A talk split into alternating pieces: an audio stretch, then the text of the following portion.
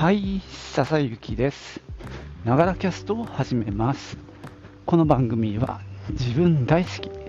59歳の私笹雪の声のブログ、声の日記です。通勤途中に歩きながら収録してますので、息がはあはあ上がったり、周りの雑音、騒音、風切り音などが入ったりしますが、何卒ご容赦ください。いや今日は土曜日か。そう、職場がね、先週からコロナで、あの、人がね、ガクンといないんですよ。先週は特にひどかったけど、普段、えー社員が6人いるところに、が2人だったりしましたからね。あの、今週はね、ちょっとマシですね。4人だったり、えー3人だったりみたいな感じですけども、まあ今週いっぱいはちょっと緊急体制みたいな感じで、まあ、プレイルームも閉鎖、ほぼ閉鎖ですね。予約が入ってる分はあの来ていただいてるんですが、新規の受付は停止とか、あと本当は明日ね、イベントがあったんですが、それもやめてしまって、とにかく、まあ、最小人数でなんとかしのいでおります。さて、今日はですね、話すこと何も考えてないんで、とりあえず始めてみようと思います。じゃあ行ってみよう。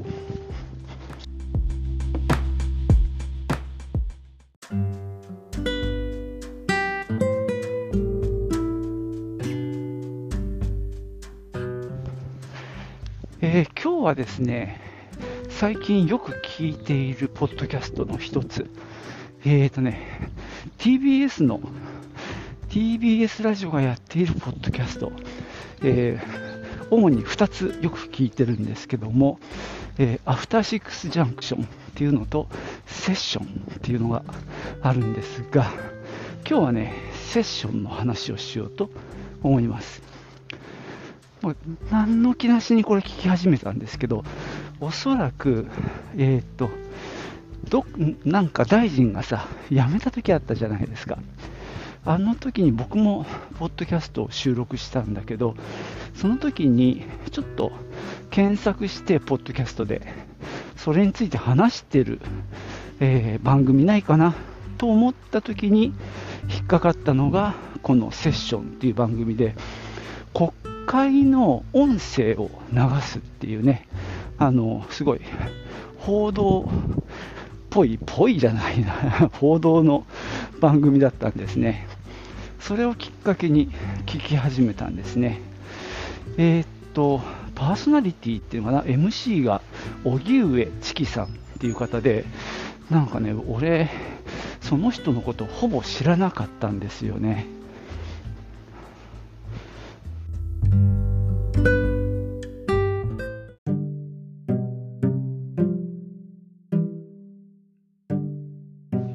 本当、俺も世の中のこと知らないなって思うんだけど、この荻上チキさんって結構すごい有名な人なんですね。なんかウィキペディアで見たら、まあ、日本の評論家編集者で、えー NPO ストップいじめナビ代表理事、ラジオ番組荻上チキセッションパーソナリティを務める。ということで、まあ、今回ね、僕が聞いてるのはこのセッション。の話なんですけども、まあ、非常に、なんていうか、守備範囲も広くて、まあ、いじめとかですね、ジェンダーなんかについても、まあ、語る、あとウェブ炎上なんていう本も書いてますしね、ネットいじめとか、まあ、ある種の、まあ、論客なんでしょうか、えー81年生まれなのでね、まあ、俺から見ればすごい若いなって思うんだけど、えーすごい人だなと思います。俺さ、あのブロガーでチキリンさんっていう女の人がいるじゃないですか。あの人のチキっていうのと、この荻上チキさんとかすごいかぶっていて、勝手に俺、女性だと思ってたのね。で、何も知らずにこのセッションっていう番組をなんとなく聞き始めて、面白いなと思って、ずっと聞いてたんですけど、あの、そのセッションは、荻上チキさん、まあ、男性と、あとあのアナウンサーで女性の方と2人組でやってるんですよ。で、俺は最初、そのアナウンサーの方を荻上チキだと思ってたのね。で、俺も本当に思い込みの恐ろしさと、まあ、俺のアホさ加減なんだけど、それでね、しばらくずっと聞いてて、この男性のコメントがやっぱ鋭いなっていうふうに思い始めて、どこかで、あこっちの男性が荻上チキなんだと、ようやくね、気づいたんですけど、気づくまでにね、結構かかりましたね。何週間か聞いてから、あこれはこっちの男性が荻上チキなんだと、ああ、本当に俺もアホだなって思いますけどね。でもまあ非常にね、あのやっぱり鋭いというのかな、あの本当ね、なんか感心しますね。いろんなゲストの方に話してもらうっていうスタイルが多いんですけど、そのゲストの方から話を引き出すような質問なんかもすごい的確なんですよね。本当やっぱなかなかすごい人だな、なんて思ってますけどね。あのそうそう、聞き始めたきっかけが、あの、葉梨法務大臣でね、あの法務大臣の仕事は、なんか、その死刑の反抗するだけだみたいな、そんな発言をしたときに、あの、ポッドキャストの検索をしていたら、確かこのセッションの、その国会というか、その実際の音声がね、確か聞けたんじゃなかったかな。なんかその頃なんかね、そういう国会とか予算委員会での審議の音声を何本か聞いたんですね。だからこれはすごい実際のなんだろう元に当たるって大事だなと思って徐々にねこの番組を聞くようになりました。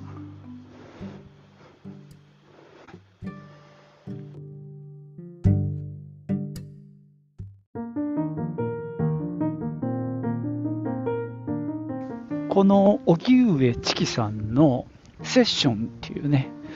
まあ、ニュース番組ではあるんですけども、えー、月曜日から金曜日まで結構な時間やってるんですよね、毎日。で、大体1日、なんかニュースの部分とメインセッションって呼ばれる、ちょっと掘り下げる部分と、さらに週替わりでやるちっちゃいコーナーみたいなのがあって、1日ね、3つぐらいは配信してるんですよね、番組としては。僕はそのポッドキャストを、まあ、興味のあるところだけ聞いているわけなんですけども、非常にね、あの、多様で、あの、本当掘り下げ方がすごく面白いなと思ってます。で、個人的にはですね、この荻上チキさん、まあ、なかなかの論者だと思われる方なんですけども、そのゲストを、まあ、お招きして話を聞くっていうことが多いんですけども、その時のね、話のこの仕切りというか、まあ、質問とか、話の引き出し方とかがすごい上手だなって感心するんですよね。なんかね、あのめちゃくちゃこう、あの、なんだろう、あ鋭くいくっていう感じじゃないんですよね。割とふわっとしてるんだけど、なんかね、結構確信をついてくっていうような、あの、愛の手を入れていくっていうこともあるしなんかねもっと柔らかい感じで話をしていく時もあるしとってもねいいんですよね。で僕がね荻上さんいいなって思うのはなんかね知ったかぶりをしないっていうとこかなって思います。なんか自分はもうさぞ知ってるかのように話をすることもできると思うんですけどね。いろんなことを知ってる方なんで、でもね、そうではないっていうところがね、すごい好感を持ってるところですね。例えば、割と最近で言うと、岸田首相が、えーと、5カ国ぐらい歴訪したんですよね、あのヨーロッパとか。でその時に同行した記者に話を聞くっていう回だったんですよ。で、なんかいきなり確信に行くかと思いきや、最初にその同行記者がどんな感じなのかっていうのを聞くんですよね。つまり、その専用機、出生が移動する専用の飛行機に一応一緒に乗ってくらしいんですね、記者も。で、あのー、ただ、座る場所はもう完全に分かれていて、なんだか最初に自分たちが後ろの方の、まあ、それほど広くない席に通されて、一番最後に首相が乗ってきて、当然顔は合わせないし、降りる時も首相が最初に降りて、後から自分たちが降りるとか、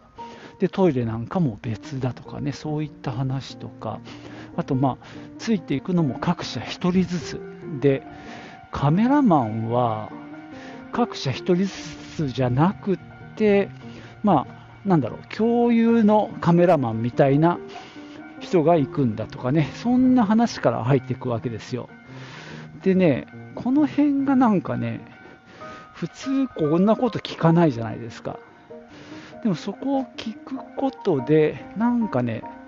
そのリアリティが増すっていうのかな。その同行記者がどういうふうに取材してるのかっていうのが、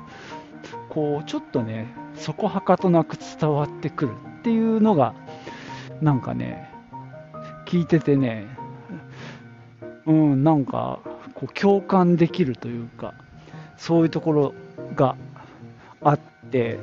その辺がね、なんか面白いところですね。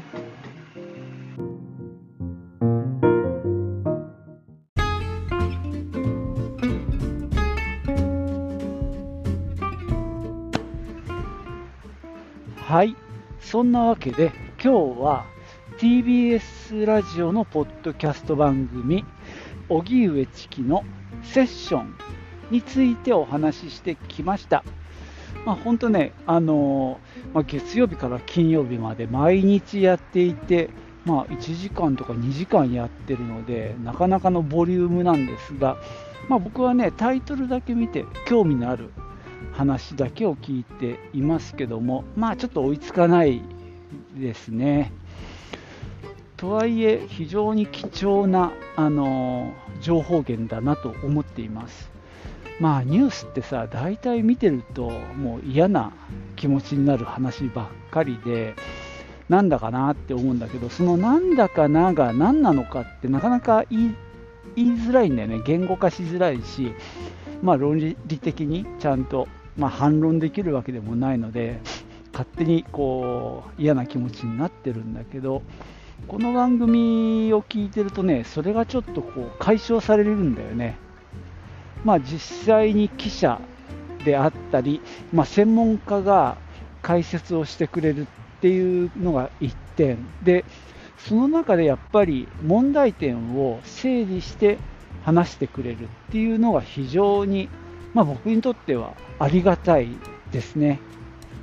そしてさらに、まあ、荻上さんによるコメントなんかも入ってくるんで、大変、まあ、頭が整理できて助かる気がしております。まあ、よかったらね、聞いてみてください。はい、今日はここまでです。最後までお聴きいただきましてありがとうございました。では、またね。チュース。